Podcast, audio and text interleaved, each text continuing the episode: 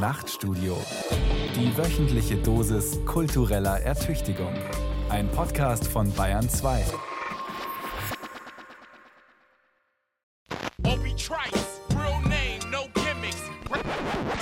Mehr Ideen wagen. Die Nachtstudio-Diskussion.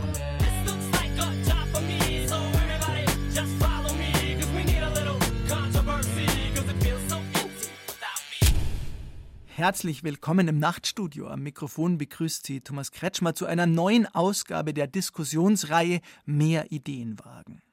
Die vergangenen Wochen in diesem Herbst 2020 haben einige Jubiläums- und Gedenktage mit sich gebracht. 30 Jahre deutsche Einheit wurden gefeiert, wenn auch vor allem online. In München haben der Bundespräsident und der bayerische Ministerpräsident an den 40. Jahrestag des Oktoberfestattentats erinnert. Und jetzt, im November, beging die BRD den 65. Gründungstag der Bundeswehr mit einem Gelöbnis vor dem Schloss Bellevue in Berlin, in Anwesenheit des Hausherrn natürlich, Bundespräsident Walter Steinmeier. Feierlichkeiten und Erinnerungsveranstaltungen also, die eigentlich alle Bürgerinnen und Bürger des Landes ansprechen sollten. Aber wer ist dieses Wir, das in den Festreden oft beschworen wird? Umfasst es wirklich alle Menschen in Deutschland gleichermaßen? Daran gibt es entschiedene Zweifel. Zweifel, die sich zum Beispiel in einem Buch nachlesen lassen mit dem Titel Erinnern stören. Der Mauerfall aus jüdischer und migrantischer Perspektive. Ein Band mit vielen Gesprächen und Aufsätzen von und mit Menschen, die sich nicht wiederfinden in der offiziellen Erinnerungskultur dieses Landes. Wie kann und soll Erinnerungskultur gestaltet sein, so dass sie mehr Menschen einschließt, dass sich alle Gruppen erinnert und gewürdigt wissen und sich so vielleicht auch das kollektive und kulturelle Gedächtnis der Gesellschaft verändert? Wie können wir die Vielfalt der Gesellschaft auch in der Erinnerungskultur widerspiegeln? Darum soll es heute gehen in Mehr Ideen wagen. Erinnerungskultur entsteht aus Debatte und Diskussion, das sagt die Historikerin Stefanie Schüler-Springorum. Sie leitet das Zentrum für Antisemitismusforschung an der Technischen Universität Berlin und sie ergänzt, Erinnerungskultur ist Debatte und Diskussion. In diesem Sinne möchte ich heute diskutieren mit Matthias Berek, Massimo Perinelli und Marc Terkesidis. Hallo und herzlich willkommen Ihnen dreien. Hallo. Hallo. Matthias Berek ist Kulturwissenschaftler und arbeitet am Zentrum für Antisemitismusforschung der TU Berlin. Zurzeit beschäftigt er sich in einem Forschungsprojekt intensiv mit Nachwendeerinnerungen im Ost-West-Vergleich. Einige Gespräche aus diesem Forschungsprojekt sind auch Teil des Buches Erinnern stören, der Mauerfall aus migrantischer und jüdischer Perspektive.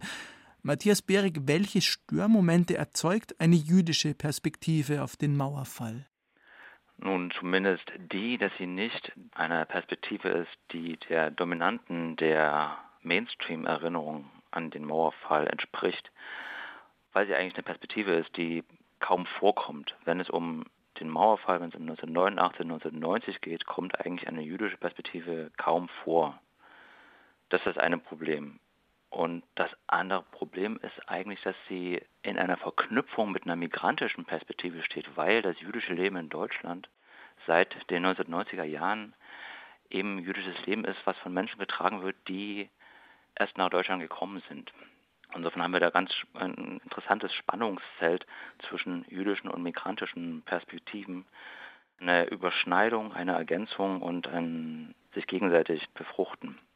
Für die Erinnerung an 1989 und 1990 ist die jüdische Perspektive eigentlich ein ganz gutes Beispiel, wie es möglich sein könnte, ein Erinnern zu gestalten, das eben nicht nur auf einer nationalen, auf einer herkunftsdeutschen oder auf einer christlichen oder einer zumindest Mainstream-Perspektive beruht. Das Buch Erinnern stören, der Mauerfall aus migrantischer und jüdischer Perspektive hat Massimo Perinelli gemeinsam mit Lydia Lierke herausgegeben. Er ist in Frankfurt am Main geboren, ist Historiker und arbeitet seit 2016 als Referent für Migration bei der Rosa-Luxemburg-Stiftung in Berlin. Massimo Perinelli ist außerdem Mitglied bei Kanak Attack und er hat das Tribunal NSU-Komplex auflösen mitorganisiert. Massimo Perinelli war ein konkretes Erlebnis der Auslöser dieses Buchs?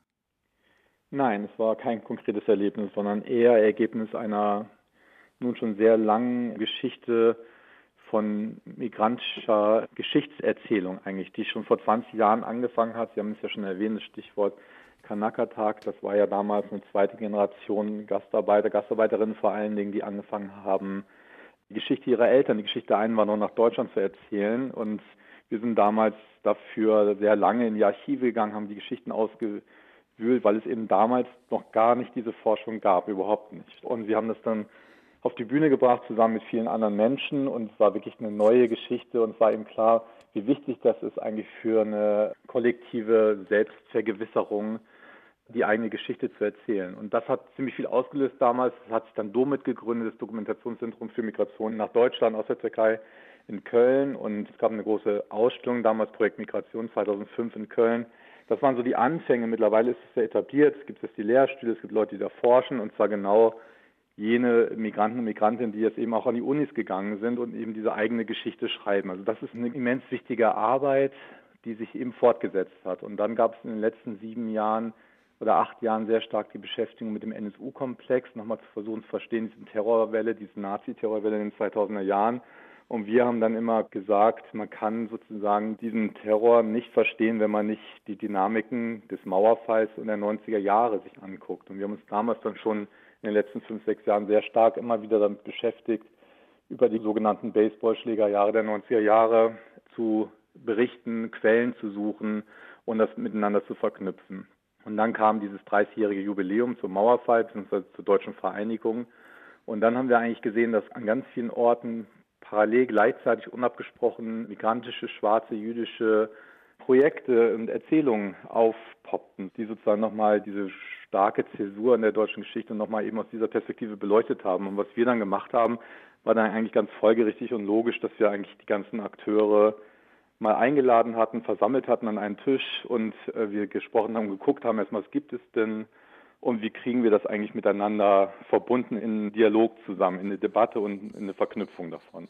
Und daraus ist dann dieses Projekt Erinnern, Stören entstanden, was ja nicht nur aus dem Buch, was Sie jetzt auch erwähnt haben, besteht, sondern auch aus einem gleichnamigen Webprojekt.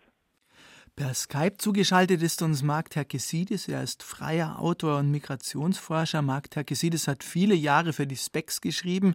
Er hat gemeinsam mit Tom Hollert den Begriff Mainstream der Minderheiten geprägt und mehrere Bücher veröffentlicht, zuletzt den Band Wessen Erinnerung zählt, koloniale Vergangenheit und Rassismus heute. Mark Takesidis, Ihr Projekt führt weit zurück in die Vergangenheit, unter anderem zu der Augsburger Familie Welser, die wie die Fugger als ehrbare Kaufleute gelten, Kaufleute, die eben weltweit Handel trieben und so zu Wohlstand kamen. Sie haben anderes über die Familie Welser und ihre Unternehmen in Südamerika zusammengetragen. Was haben die Welser im 16. Jahrhundert in Venezuela, in Südamerika getan?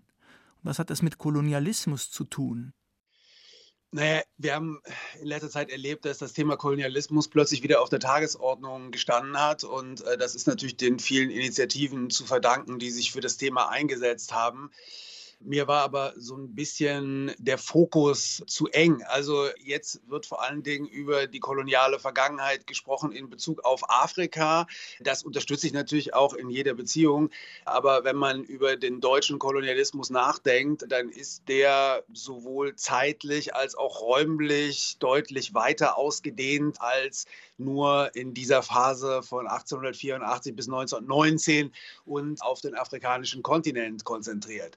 Die Welser sind ja eine Familie, die in Augsburg große Verehrung genießt und die Fugger und Welser tauchen ja auch in vielen Geschichtswerken auf als sozusagen Händlerfamilien, die eine globale Perspektive gehabt haben und die sozusagen Globalisierung avant la lettre betrieben haben.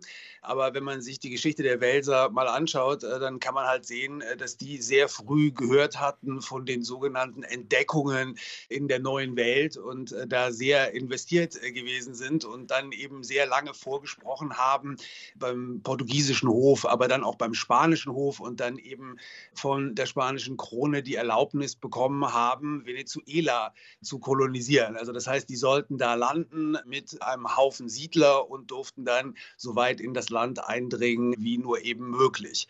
Und sie hatten auch das Recht, äh, mit Sklaven äh, zu handeln. Und das war damals schon ein einträgliches Geschäft. Und insofern waren die Welser sehr interessiert am Sklavenhandel, aber eben auch an der Aushebung von Sklaven, was damals einfach ganz simpel bedeutete gewalttätige Sklavenjagden in Venezuela. Und zugleich hat diese Kolonisierung auch nicht wirklich äh, funktioniert. Also viele Siedler, Siedlerinnen sind da nicht mit hingegangen. Und man hat dann sehr viele Expeditionen unternommen, um das mythische Dorado zu finden, also Gold im Großen und Ganzen. Und es war eine extrem gewalttätige, fast 30-jährige Phase. Und da scheint es mir schon so zu sein, dass das eine Episode ist, an die man sich erinnern muss. Zumal in Augsburg, wo es ein Fugger-Welser-Museum gibt, in der diese Geschichte bis bislang sehr freundlich, zustimmend äh, dargestellt. Also das lustigerweise hat mein Buch in Augsburg so einen Streit darüber ausgelöst und das Museum hat äh, versprochen, da die Dauerausstellung zu ändern. Und das ist ein gutes Beispiel dafür, was dieser Tage alles gemacht werden muss, äh, wenn es darum geht, wie man sich in vielerlei Hinsicht erinnert in der Bundesrepublik. Das Nachtstudio auf Bayern 2 heute mit einer neuen Ausgabe unserer Diskussionsreihe Mehr Ideen wagen. Mit unseren Gesprächspartnern heute haben wir drei historische Umbrüche, an denen wir vielleicht zeigen können, wessen Erinnerung für unsere Gesellschaft relevant ist heute und welche eben noch nicht. Mark Terkesidis hat sich beschäftigt mit der Geschichte Deutschland als Kolonialmacht, wie eben gehört. Konstitutiv für die Erinnerungskultur Deutschlands und sein kollektives Gedächtnis ist immer noch und weiterhin die Shoah, die Verbrechen des Nationalsozialismus. Dazu forscht und arbeitet weiterhin das Zentrum für Antisemitismusforschung, an dem Matthias Behrig tätig ist. Und in die jüngste Zeitgeschichte führt uns die Erinnerung an die Wiedervereinigung, die Massimo Perinelli zu seinem Buch geführt hat. Massimo Perinelli im Vorwort von Erinnern stören schreiben sie mit Blick auf die Wiedervereinigung und die Jahre danach, Zitat, mit dem nationalen Taumel ging ein alltäglicher sowie struktureller Rassismus einher, den all jene zu spüren bekamen, die nicht zur nationalen Gemeinschaft gezählt oder plötzlich aus ihr aussortiert wurden. Aus dem hegemonialen Narrativ zur deutschen Wende wurden diese Stimmen jedoch bis heute vehement herausgehalten. Zitat Ende. Worin sehen Sie denn den Hauptgrund für diesen Ausschluss, Massimo Perinelli? Ja, erstmal ist es interessant, wenn man sich die Quellen anguckt, diesen Moment der Maueröffnung hier in Berlin und auch anderswo, wo die migrantische Bevölkerung, das ja ebenso wie die nicht migrantische Bevölkerung, das mitgekriegt hat in den Medien und auch erstmal den Impuls hatten, sich zu freuen und dorthin zu gehen an diese Ort, ans Brandenburger Tor, mitzufeiern. Und wenn man Zeitzeugen befragt und sich die Quellen anguckt, dann ist es wirklich interessant, also wie schnell das ging, dass gemerkt wurde, dass das eine ganz bedrohliche Dimension beinhaltet. Also die Leute sind da hingegangen. Man sieht auch auf den allerersten Bildern, wo dann die jungen Leute auf der Mauer sitzen und äh, wie viele Migranten und Migrantinnen da noch dabei waren, Jugendliche meistens. Sie haben aber sehr schnell, eigentlich innerhalb von wenigen Stunden, gemerkt, dass sie da eigentlich nicht eingeladen sind zu dieser Party, dass ihnen gesagt wurde, geht weg, das ist hier unser Fest, ihr habt ja nichts verloren und dass sehr schnell klar wurde und eben auch die Gewalt sehr schnell anfing und die Angriffe auf migrantisches Leben anfing, auch die ökonomische Aspekt, also die Massenentlassung in der Industrie, auch hier in Berlin, wo sehr, sehr viele ehemalige Gastarbeiter, Gastarbeiter ihre Jobs verloren haben, weil gesagt wurde, so jetzt kommen die Ostdeutschen, die nehmen jetzt eure Jobs. Also es gab auch von vornherein so ein Gegeneinander Ausspielen sozusagen dieser Bevölkerungsgruppen und eben diese massive Gewalt, die dann anstieg. Ich weiß nicht, also alle, die jetzt in meinem Alter sind, sich erinnern können an die frühen 90er Jahre, dann konnte man an einem x-beliebigen Tag Nachrichten hören. Es war einfach jeden Tag von Brandanschlägen, Angriffen, auch pogromartigen Aufläufen, die wir natürlich alle noch kennen, Rostock-Lichtenhagen, das Pogrom von Hoyerswerda und so weiter, die Anschläge von Solingen und Mölln, die Brandanschläge mit sehr, sehr vielen Toten. Also es ging sehr schnell, dass sozusagen klar war, mit dieser sogenannten Wiedervereinigung kam eine Bedrohung migrantischen Lebens daher und hat sozusagen die Leute gezwungen, sich hier nochmal anders zu positionieren. Also zuerst zu überlegen, können wir eigentlich in diesem Land hier bleiben? Können wir hier weiterleben? Können wir unsere Kinder hier aufziehen? Oder müssen wir eigentlich äh, zurückgehen, was ja ihnen nahegelegt wurde?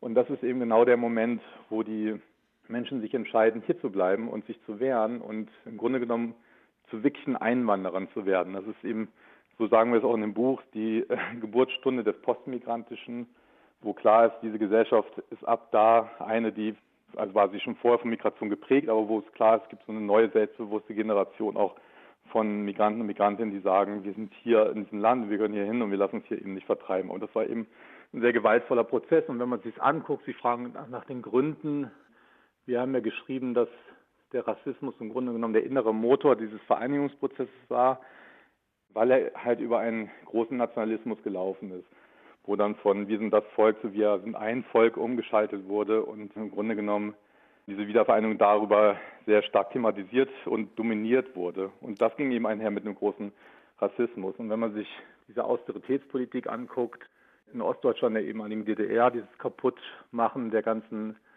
Wirtschaftsstruktur. 80 Prozent der Menschen dort haben ihre Jobs verloren oder mussten sie wechseln. Arbeitslosigkeit ohne Ende. Also das ist ja was, was auch sagen, aus einer ostdeutschen Perspektive was ganz anderes war als jetzt eine freudige Wiedervereinigung. Vor allem ist unglaublich viel Zerstörung und auch Demütigung verbunden. Das ist ja das, woraus die AfD heutzutage so viel Kapital schlägt. Und diese Geschichte ist eben überhaupt nicht verstanden und auch nicht, welche Rolle der Rassismus da drin spielt, im Grunde genommen, das so durchziehen zu können. Da möchte ich gleich noch drauf zu sprechen kommen, aber nochmal ganz konkret, weil ich das so noch nie gehört habe, glaube ich, um das festzuhalten. Also Sie sagen, Sie haben Zeitzeugenberichte von migrantischen Deutschen, die schon am 9. November 89 wirklich ausgeschlossen wurden. Also schon da war der Nationalismus so groß, sagen Sie, dass denen gesagt wurde, ihr feiert jetzt hier nicht mit. Habe ich das richtig verstanden? Ja, natürlich, massenhaft erzählen das. Und auch das Unbehagen, das haben jetzt ja zum Beispiel auch jüdische Interviewpartner, die sich jetzt gar nicht so großartig jüdisch gefühlt haben, eigentlich bis 89. Und dann plötzlich sehen sie das Fahnenmeer, sie sehen das Gegröle und sie sehen die Aggression und auch die Gewalt und fühlen sich bedroht und erleben so ein ähnliches Unbehagen wie eben auch Migranten und Migrantinnen oder ehemalige Gastarbeiter, die dann das als bedrohlich wahrnehmen und das eben auch so erfahren. Genau werden plötzlich ganz anders auf der Straße angeguckt, sie werden bepöbelt, bespuckt, angegriffen und das ist neu. Das ist für viele, zum Beispiel türkische Menschen aus Kreuzberg, die dann rübergehen und dann Blicke erfahren und wirklich angemacht werden auf der Straße, sozusagen rassistisch. Und für die ist das neu. Es ist eine völlig neue Erfahrung in dieser Massivität abgelehnt zu werden und fremd gemacht zu werden. Ich glaube, Mark Terkesides, Sie haben sich gerade gemeldet sozusagen. Also ich möchte ein kleines bisschen widersprechen, sagen wir so. Nicht darüber, dass die Wiedervereinigung eine Gewalterfahrung gewesen ist, sondern über die Bedeutung der Wiedervereinigung im Erinnern.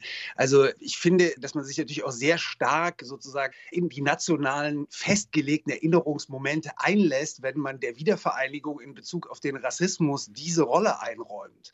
Also für die Migration selber sind vielleicht ganz andere Ereignisse erinnernswert.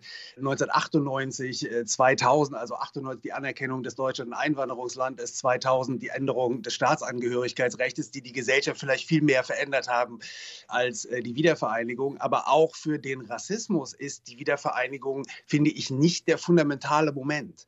Also das hat sozusagen eine Wirkung gehabt als Beschleuniger eines schon vorher dagewesenen äh, Rassismus, zumal in der Richtung gegen die Geflüchteten damals. Also ich erinnere mal kurz daran, dass der damalige CSU-Innenminister Zimmermann schon Ende der 80er Jahre oder schon im Grunde seit den mittleren 80er Jahren im Grunde also konsequent eine wirklich widerwärtige Politik gegen äh, Geflüchtete betrieben hat und im Grunde auch, also da gibt es ja eine ganze Reihe von Untersuchungen, damit damit auch sozusagen die Partei der Republikaner im Grunde fast hervorgebracht hat dadurch. Und das sozusagen das, was während der Wiedervereinigung passierte, wie auch immer, nationaler Taumel, also das mag auf Berlin zutreffen. Ich war zu dem Zeitpunkt in Köln, also hier war von nationalem Taumel eigentlich nicht so wahnsinnig viel zu spüren, vielleicht bei dem Gewinn der WM oder sonst irgendwas, aber im Großen und Ganzen ist das mehr so hingenommen worden. Äh, aber das diente sozusagen als eine Art Beschleuniger, weil in dem Moment sozusagen verschiedene Gruppen, also die enttäuschten Personen, die in den neuen Bundesländern äh, gelebt haben und so weiter, die angesiedelten Geflüchteten gegeneinander ausgespielt worden sind. Und das war tatsächlich Teil offizieller Politik, genau das so ähm, eskalieren zu lassen. Und dann kam noch viel mehr dazu, aber ich weiß nicht genau, ob man nicht der Wiedervereinigung selber so eine Bedeutung einräumt und damit sozusagen die nationale Erzählung wiederholt. Ich glaube, das ist nicht Ihre Absicht, Herr Perinelli, aber das klingt so ein bisschen so. Nee, das ist jetzt auch gar kein Widerspruch, was jetzt gesagt wurde. Das ist auch das, was wir in unserem Buch thematisieren, dass der Mauerfall eben eine Zäsur darstellte, auch in dem Sinn, dass eine Unterbrechung in der Erinnerung darstellt, weil äh, natürlich gab es in den 80er Jahren und auch schon vorher rassistische Konjunkturen, rassistische Wellen. Gerade Anfang der 80er Jahre gab es den Plan der Regierung Kohl damals, die türkische Bevölkerung hier in Deutschland zu halbieren, genau. die Leute zurückzuschicken und so weiter. Mit einem massiven Türken-Raus-Diskurs, der es begleitete ja. und mit massiver Gewalt und Morden und so weiter. Und eine Reaktion auch darauf war eine riesengroße migrantische Bürgerrechtsbewegung in den 80er Jahren, die alles Mögliche da verhandelt hatten und sehr weit schon auf der politischen Agenda vorne waren Ende der 80er Jahre. Da ging es um Asyl natürlich ganz stark, Thema Altun hier Stichwort, aber auch um so Sachen wie Wahlrecht, kommunales Wahlrecht, wo man schon sehr weit war in den Forderungen. Und mit 89 wird diese Bürgerrechtsbewegung auf erstmal für einen Moment auf Null gedreht. Es gibt ja. eine neue Art der Bedrohung und eben auch die Erinnerung daran ist abgebrochen. Insofern ist das eine Zäsur und nicht, dass da der Rassismus angefangen hat, aber doch was man in den 90ern angefangen hat nach dem Mauerfall, ist doch sozusagen eine Thematisierung des Rassismus und Rassismus als Feld oder Antirassismus auch als Feld der politischen Organisierung. Das war neu. Also in den 80er Jahren gab es zum Beispiel in der Linken oder so niemand, der von Rassismus gesprochen hat. Diesen Begriff gab es so für die deutschen Verhältnisse gar nicht im politischen Diskurs. Nach 89, 90 wurde das dann große Debatte in diesen Abwehrkämpfen der 90er Jahre und in der neuen postmigrantischen Diskussionen auch unter Migranten und Migrantinnen selber. Und das führte dann Ende der 90er Jahre genau dazu, was Herr Tikesides eben genannt hat, nämlich eine neue Debatte und eine neue Politik, die dann eben auch so wie das neue Staatsbürgerrecht Ende der 90er Jahre eingeführt hat. Aber auch das ist nicht zu verstehen ohne die Dynamiken der 90er Jahre und die wiederum mit der Dynamisierung durch den Mauerfall eben unmittelbar was mit zu tun. Ich würde gerne noch Herrn Berek mit ins Gespräch bringen und eine These von Charlotte Wiedemann, die ähnlich wie Marc Terkesidis sich viel mit der kolonialen Geschichte Deutschlands auseinandersetzt. Und die hat sinngemäß die These, wenn ich das richtig verstanden habe, dass Deutschland in der Weimarer Republik schon viel weiter war, zum Beispiel dadurch, dass es zumindest in den großen Städten im Norden wie in Hamburg eine kleine, aber sichtbare und wahrnehmbare afrodeutsche Community gab mit Menschen, die aus den Kolonien gekommen waren, dass diese Menschen aber natürlich auch von den Nationalsozialisten vertrieben und ermordet wurden. Und dieses Selbstbild, das Deutschland aus sozusagen sehr hellen, sehr blonden Menschen besteht, auch immer noch aus dieser Zeit da ist. So würde ich diese These jetzt versuchen zusammenzufassen. Können Sie, Matthias Behrig, dieser These was abgewinnen, dass das Selbstbild der Deutschen bis in die 80er Jahre und 90er oder vielleicht sogar bis in die Gegenwart immer noch latent von dieser nationalsozialistischen Ideologie geprägt ist?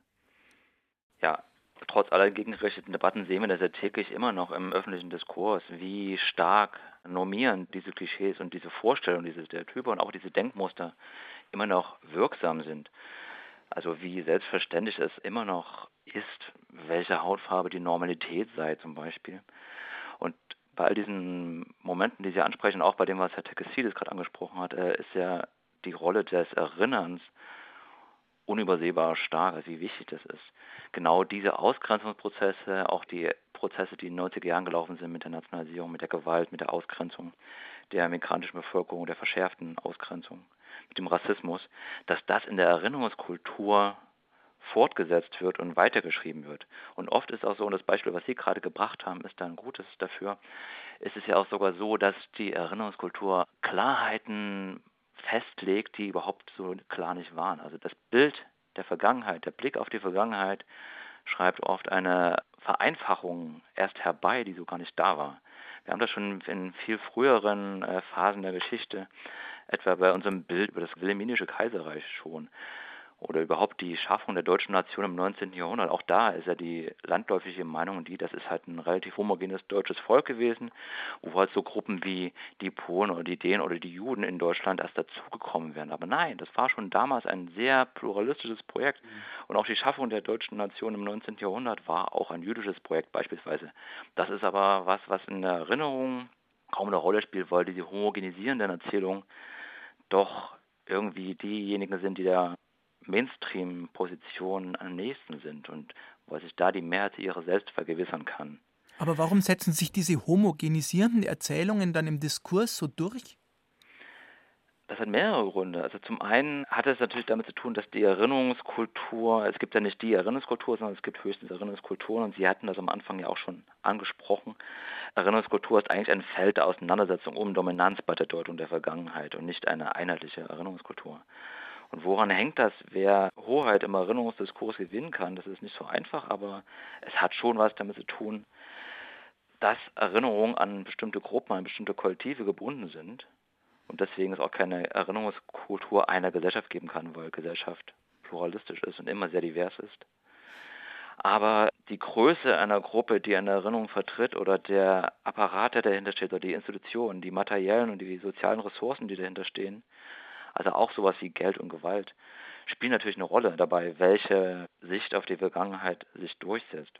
Und wenn es darum geht, weil am Anfang die Frage stand, welches Erinnern warum zu stören ist, da denke ich an Chimamanda Adichie, also die Autorin, die Schriftstellerin Chimamanda Adichie, mit ihrer These der Gefahr einer einzigen Geschichte, also the danger of a single story.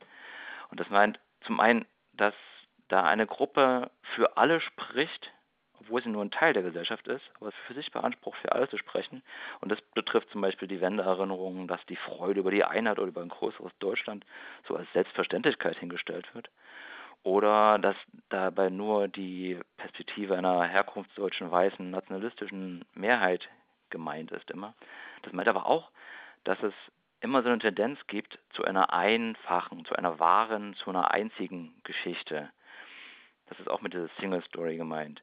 Also ein Beispiel 89 wäre das, dass die Wende halt notwendigerweise zur nationalen Einheit führen musste oder dass diese ganzen Prozesse Währungsunion, Anschluss nach Artikel 23 Grundgesetz oder auch die Übernahme einer kapitalistischen Wirtschaftsform die einzig sinnvolle Option gewesen wäre. Und auch, dass dieser blutige Nachwendenationalismus, über den wir schon geredet haben, inklusive Rassismus und Antisemitismus, quasi nur eine Randerscheinung oder nur ein Betriebsunfall gewesen wäre. Aber nein, es war ein Kern dieses Prozesses.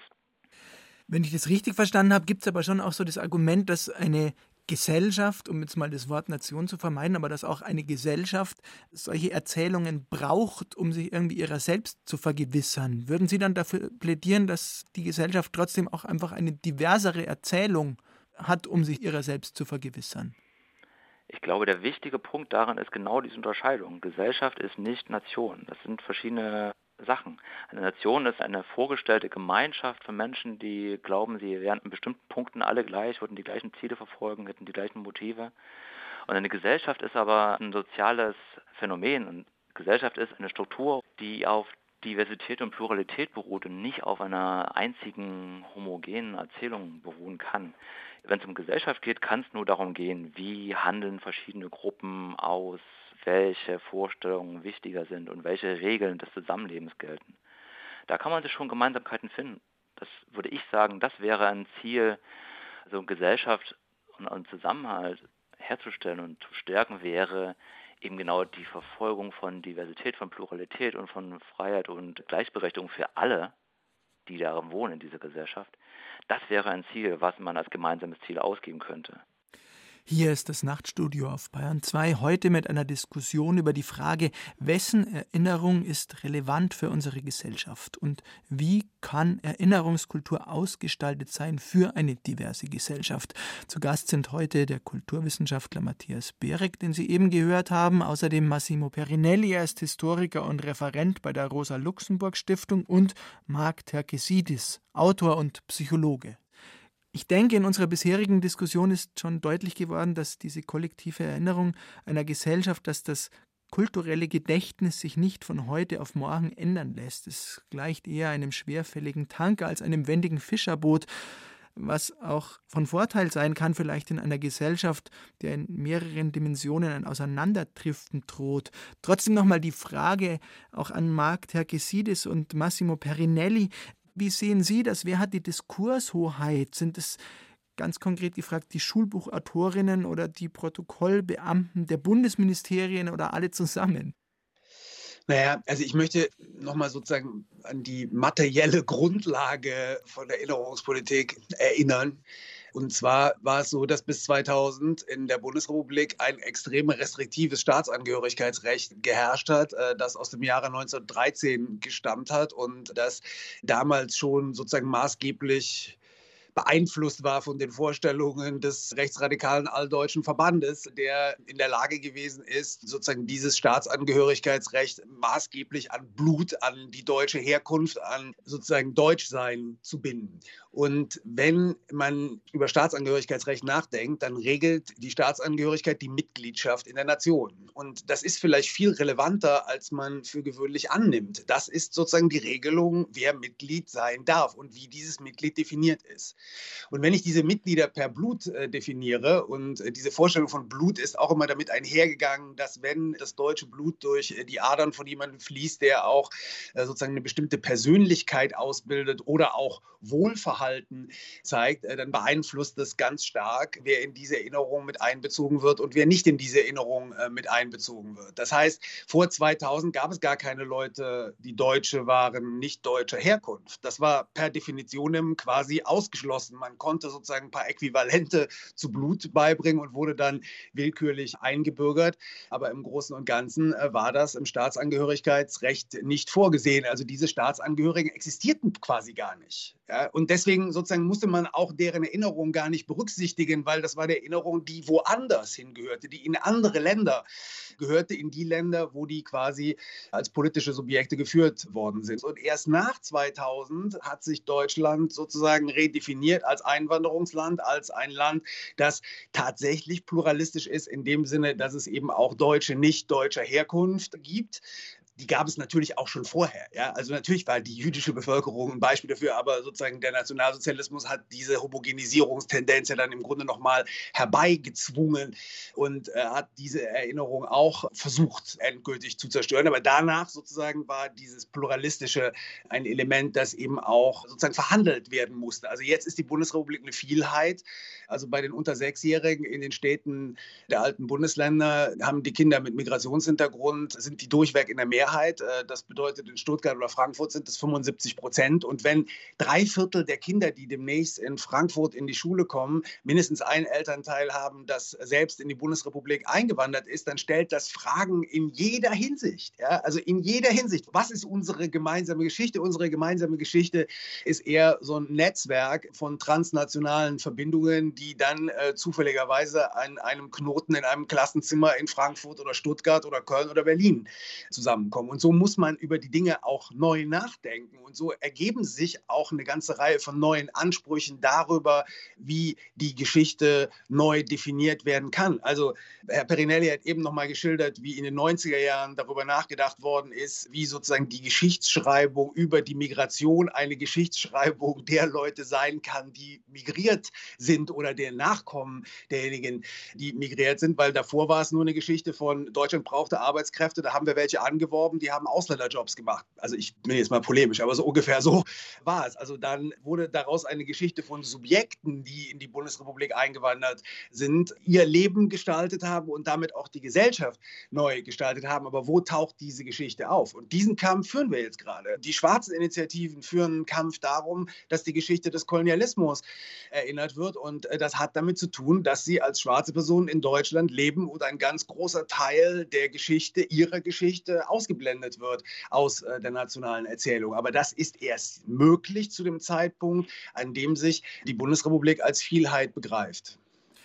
Gibt es denn, eine Frage an Sie alle drei, weil Sie das auch gerade schon angedeutet haben, gibt es denn schon Erinnerungskulturen, die transnational funktionieren und sich transnational erzählen lassen? Haben Sie da Beispiele? Ja, natürlich. Also wir sind ja jetzt, Massimo Perinelli spricht. Genau, wir sind ja gerade dabei, über die Bedeutung von Geschichtsschreibung zu sprechen. Und Sie haben ja eingangs gesagt, es geht darum, dass da was fehlt bisher. Ich würde ja sagen, es fehlt nicht, sondern es gibt eine ganz alternative Perspektive auf Geschichtsschreibung, weil Geschichte selber ist ja nicht unschuldig, sondern hat ja eine bestimmte Funktion, spielt eine zentrale Rolle in der Konstruktion von einer gesellschaftlichen Identität und Zugehörigkeit, wer aus der Vergangenheit repräsentiert wird. Das hat unmittelbar was mit der Gegenwart zu tun und sorgt dafür, welche gesellschaftlichen Einschlüsse und Ausschlüsse produziert werden. Und dass sozusagen die Migranten und Migrantinnen in der Geschichtsschreibung nie vorkamen, hat was damit zu tun, dass sie gesellschaftlich ausgeschlossen wurden, dass sie die schlechteren Jobs haben, die schlechteren Wohnungen, die Kinder automatisch auf die Hauptschule geschickt wurden, dass sie ausgebeutet werden als Lohnarbeiter, Lohnarbeiterin. Das hat was damit zu tun. Und es ist eben kein Zufall, dass es eben genauso lange gedauert hat, bis sich diese Geschichtsschreibung geändert hat, bis die Menschen selber mit Migrationshintergrund oder Biografie angefangen haben, in bestimmte Sprechpositionen einzusteigen. Also es sind eben genau, das hatte ich am Anfang schon gesagt, eben die zweite Generation, die Kindergeneration eigentlich der Eingewanderten, die dann plötzlich an die Unis kommen und in bestimmte Kulturproduktionen reinkommen. Theater spielen eine ganz wichtige Rolle und an andere Orte Filme drehen, Bücher schreiben, die sprechfähig werden in einem bestimmten Alter. Das war halt Ende der 90er, Anfang 2000er eben der Fall, wo die Leute dann so 20, 30 Jahre alt waren und dann angefangen haben, nicht an die Unis zu gehen, die Bücher zu schreiben, die Ausstellungen zu machen und so weiter. Und es hat was damit zu tun, dass sich sozusagen ihre gesellschaftliche Position verändert hat. Und das kann man jetzt interessanterweise, und das ist ja auch in unserem Buch so besprochen, auch für Ostdeutschland so sehen. Auch dort gab es ja Einwanderung, Migration.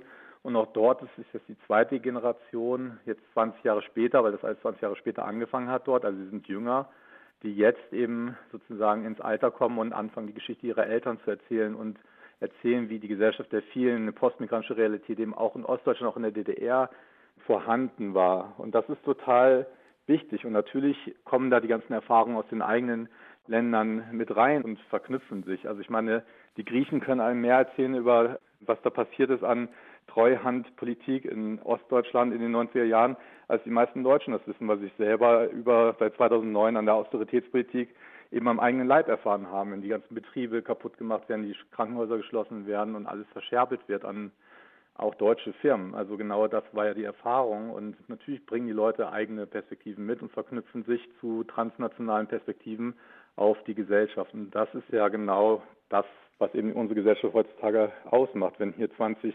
Prozent oder 10 Millionen Menschen in diesem Land Migrationsbiografie haben und eben in Städten das ein Drittel bis die Hälfte der Leute sind, dann ist es natürlich verrückt, äh, so zu tun, als ob es eine Geschichte der Deutschen gibt, plus die der anderen, weil es sind eben nicht die anderen, sondern diese Gesellschaft ist durch und durch migrantisiert. Aber das dauert so lange, bis sich das ändert, bis die Leute selber diese Geschichte schreiben. Und genau das passiert jetzt. Dann möchte ich doch noch mal kurzes aufgreifen mit der diversen Gesellschaft, mit der Vielheit und der Vielfalt und gleichzeitig die Frage stellen an Matthias Behrig, welche Erzählungen funktionieren dann mit den Verbrechen des Nationalsozialismus, des Holocaust und der Shoah, die ja schon zentral sind für das Selbstverständnis der Gesellschaft der Bundesdeutschen. Und bis jetzt war das, oder zumindest habe ich Jahrgang 74 in der Schule noch so gelernt, da passte das zusammen sozusagen mit diesem homogenen Bild. Das waren wir Deutschen und deshalb tragen wir die Verantwortung dafür, dass sowas nie wieder passiert, weil unsere Väter und Eltern und Großeltern da mutmaßlich noch dabei gewesen sind. Das gilt ja nun für die migrantischen und postmigrantischen Kinder und Menschen definitiv nicht mehr in dieser Form. Gibt es da schon Erzählungen, die das aufgreifen und die das verbinden können? Ja, da gibt es schon Überlegungen und Erzählungen, die zumindest darüber nachdenken, wie man das verbinden kann. Also Michael Rothberg, ein Wissenschaftler aus den USA, hat dieses Konzept der multidirektionalen Erinnerung sich ausgedacht, wo es eben darum geht, wie man auch diese Erinnerung an die Shoah, an den Holocaust, ins Gespräch bringen kann mit den Erzählungen von anderen Gruppen in der Gesellschaft, die einen anderen Hintergrund haben, die nicht an dieser Geschichte teilgenommen haben. Und das ist gerade für den Fall Deutschland besonders interessant, aber es hat alles seine Vor- und seine Nachteile, seine Probleme und seine Chancen. Also die Probleme, die darin bestehen, sind, dass diese Mainstream-Erzählungen in Deutschland hätten alle den Familienhintergrund im Nationalsozialismus in der Geschichte und das müsste man allen, die hier leben, beibringen. Und die müssten sich an die Regeln, die daraus folgen, halten. Das hat in diesem ganzen Zusammenhang von Rassismus in der Gesellschaft zu Verwerfung geführt, dass viele Menschen mit migrantischem Hintergrund, die in der Schule davon erfahren oder die gesagt kriegen, hier, das und das dürft ihr nicht sagen, weil die deutsche Geschichte, das hat zu Abwehrreaktionen geführt, die auf dieser Ausgrenzung beruhen. Andererseits besteht darin aber auch eine Chance, weil man schauen kann, wie sich Geschichten verbinden lassen. Also wie lassen sich die Lehren aus dem Nationalsozialismus, aus dem Holocaust, wie lassen sich die verbinden mit Lehren, die aus zum Beispiel Verfolgungsgeschichten in anderen Ländern und in Herkunftsländern von Menschen mit Migrationshintergrund, wie lassen sich diese Geschichten verbinden oder wie lässt sich auch eine Ausgrenzungserfahrung nicht gleichsetzen, aber wie lassen sich Ausgrenzungserfahrungen vergleichen und wie lassen sich daraus gemeinsame Lehren ziehen. Zur Erinnerung an den Nationalsozialismus kann man vielleicht eher noch was anderes anbringen, nämlich da ist die Erzählung inzwischen an einem anderen Punkt, nämlich nicht wir Deutschen, also das, was die Erzählung ist, wir Deutschen. Also diese Geschichte, dass es eine Schuld gäbe, die alle tragen würden, die ist überhaupt gar keine Mainstream-Erzählung.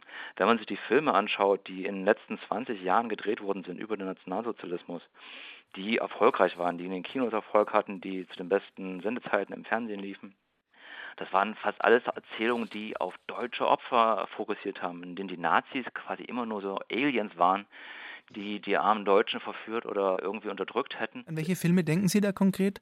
Ah, ich denke zum Beispiel an Gustloff oder Dresden oder auch diese Serie Unsere Väter, unsere Mütter. Da sind diese Erzählungen sehr dominant, dass ja letztendlich immer so ein guter Kern von Leuten da waren, die letztendlich die Mitte, die Mehrheit ausgemacht hätte und dass die Nazis nur so einen Teil radikalisiert hätten.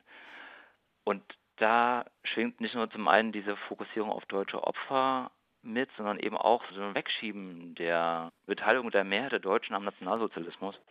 Und das sind auch Elemente der Erinnerungskultur, die heute nach wie vor präsent sind. Also was, was am rechten Rand des politischen Feldes gerne als Schuldfokussierung abgelehnt wird, das ist gar nicht so eine zentrale, also zumindest in der Populärkultur, gar nicht so ein zentrales Phänomen in der Erinnerungskultur an den Nationalsozialismus. In dieser Diskussion mehr Ideenwagen im Nachtstudio über neue Formen der Erinnerungskultur für eine diverse Gesellschaft möchte ich zum Ende hin nochmal nach konkreten Wegen fragen hin zu diesen neuen Formen der Erinnerungskultur. Massimo Perinelli, Ihr Buch hat ja den Titel Erinnern, Stören. Also da soll was, ein Keil wo reingetrieben sein. Mark Terkesidis, Sie haben auch gesagt, das ist ein Konflikt, eine Auseinandersetzung. Brauchen wir diesen Konflikt oder gibt es da vielleicht auch Wege wieder zu einem, ja, zu einer Synthese sozusagen? Wie weit sind wir davon weg? Zum Beispiel, dass die diverse Gesellschaft auch im Geschichtsschulbuch für die neunte Klasse, was wir heute besprochen haben, aufnimmt und das da auch Teil sozusagen des offiziellen Lehrplans ist. Marc Terkesidis, wollen Sie? Naja, ich meine, ich sehe da keinen Weg um den Konflikt herum, muss ich mal sagen. Und ich wüsste auch nicht, was an dem Konflikt eigentlich so schlimm ist. Also es gab ja auch schon vorher immer die Auseinandersetzung, wie man Erinnern überhaupt organisieren soll. Also ob man zum Beispiel, wenn man ein Denkmal baut, äh, die Erinnerungen nicht gleichzeitig auch damit stilllegt. Ja? Also wir haben dann das Holocaust Memorial in der Mitte von Berlin sichtbar hingestellt und danach können wir das quasi ad acta legen, weil wir haben ja diesen Erinnerungsort geschaffen. Und ich komme gerade nicht drauf, wer es gesagt hat, aber irgendwer meinte mal, dass das wirklich Interessante am Holocaust-Denkmal möglicherweise nicht das Holocaust-Denkmal selber war, sondern die fast quälende Debatte über dieses Denkmal, ja, in der verschiedene Positionen sich darüber ausgetauscht haben, wie man denn dieses Erinnern organisieren kann und wer sich in dieses Erinnern reinbringt, wer definiert, was der Raum der Erinnerung sein kann und so weiter. Und ich glaube, da sind wir noch ziemlich weit von entfernt, sozusagen von dem Ort, an dem diese Debatte gleichberechtigt stattfindet. Und deswegen sind die Konflikte auch notwendig.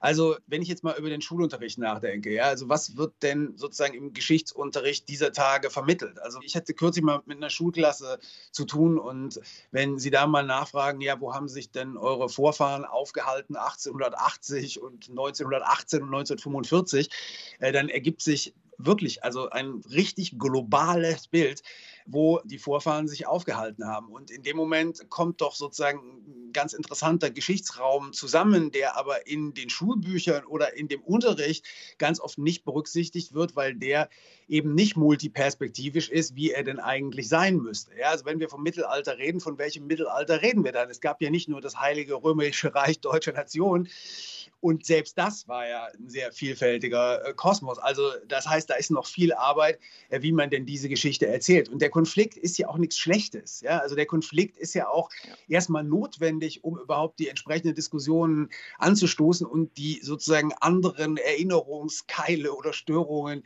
da hineinzubringen. Also die Frage ist auch, also wenn jetzt das Geschichtswerk für den Unterricht erstellt wird, wer erstellt das?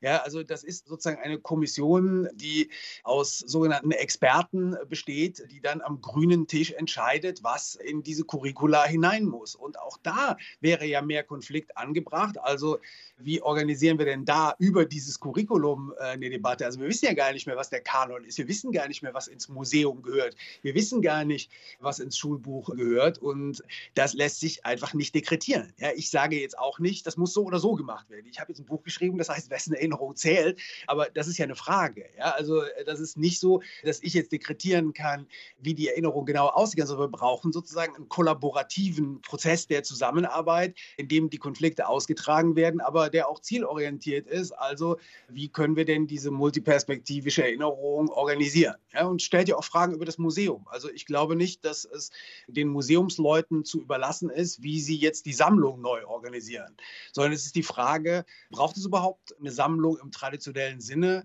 Wie kann ich mehr mit den Leuten zusammenarbeiten in der Stadt, in der dieses Museum steht? Wie kann ich verschiedene Perspektiven da reinbringen? Und da müsste das Museum sozusagen der Ort um es mit Habermas zu sagen, der deliberativen Demokratie, also der eben diskutierenden Demokratie werden. Ja, absolute Zustimmung. Also ich würde auf jeden Fall absolut zustimmen, dass der Konflikt und der Streit und die Diskussion, dass das ein Wert an sich ist, der ganz zentral bleiben muss. Also ich möchte nicht in einer Gesellschaft leben, in der keine Streits, keine Diskussionen und keine Konflikte mehr stattfinden. Das haben die Nazis probiert, sowas zu institutionalisieren. Na, das muss und äh, wird auch immer der Kern jeder modernen Gesellschaft bleiben müssen. Also dass man sich streitet, dass Konflikte ausgehalten und ausgeführt werden müssen.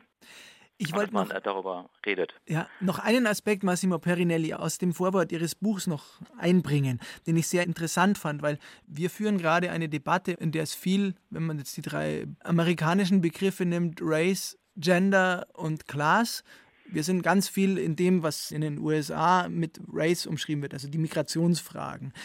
Die Frage nach der Klasse oder nach Class, die taucht kurz auf in der Einleitung Ihres Buchs. Ich zitiere mal kurz.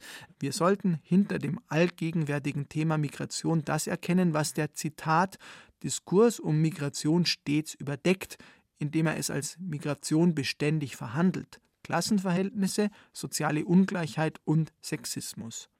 Einfach konkret nach der Erinnerungskultur mal gefragt. Mir scheint schon, dass die Namen Alfred Herrhausen und Hans-Martin Schleyer viel stärker im kollektiven Gedächtnis verankert sind als die Namen Enver Şimşek oder Habil Kilic. Zwei Ermordete des NSU. Also spielen diese Klassenfragen, diese Fragen sozusagen, wie bedeutsam war eine Person für die Geschicke der Gesellschaft, der Nation, spielen die auch eine wesentliche Rolle in der Erinnerungskultur?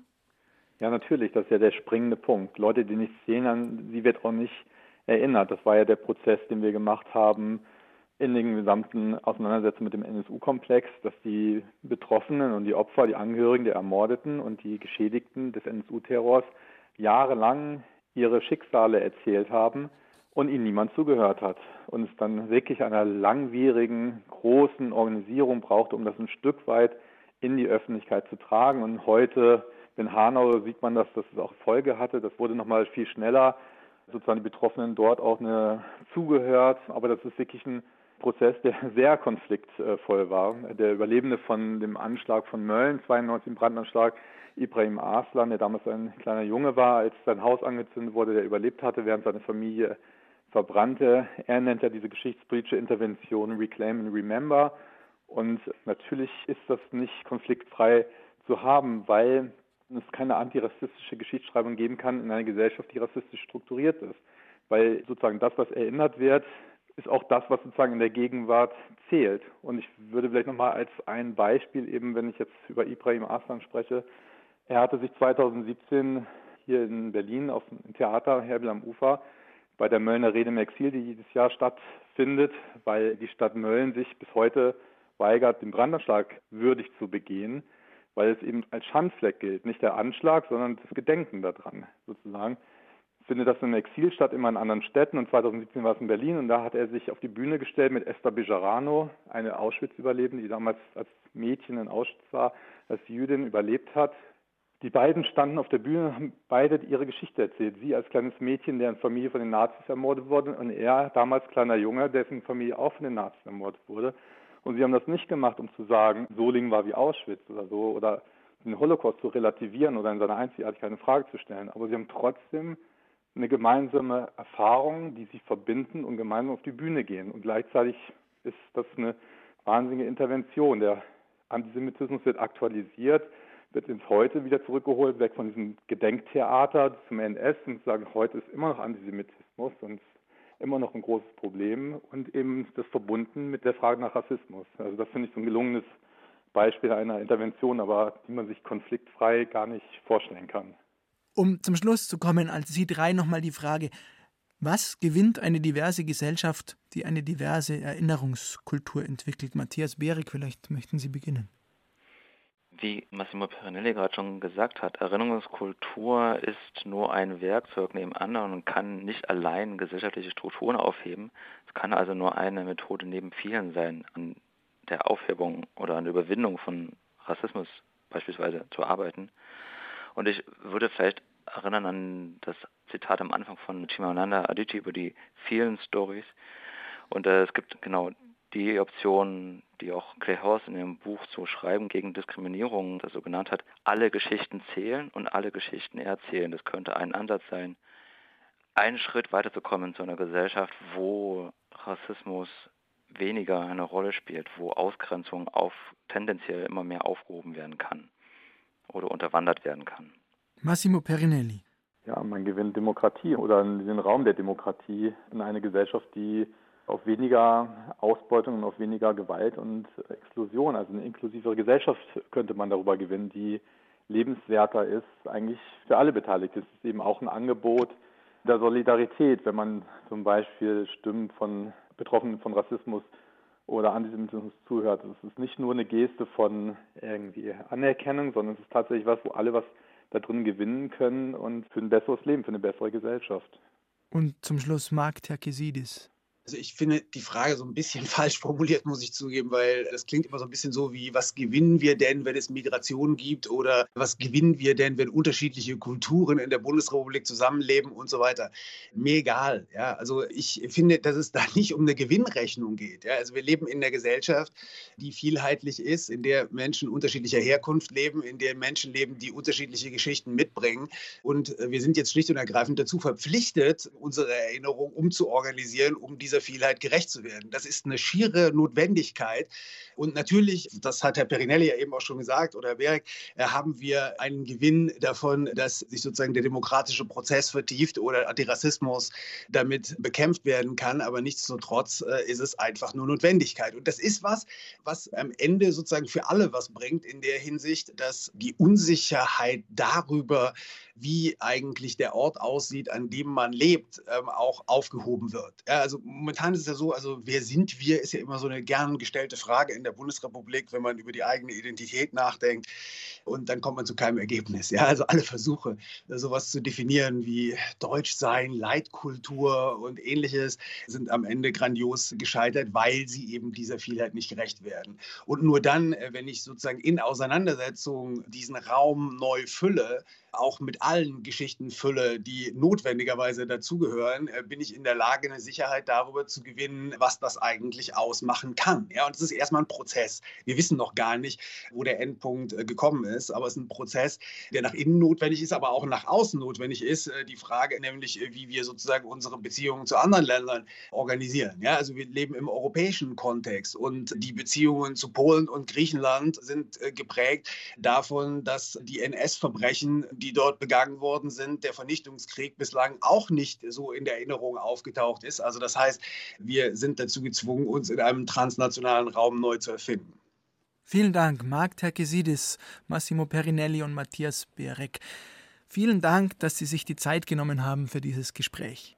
Ich bedanke mich. Danke auch. Vielen Dank von mir. Am Mikrofon verabschiedet sich Thomas Kretschmer.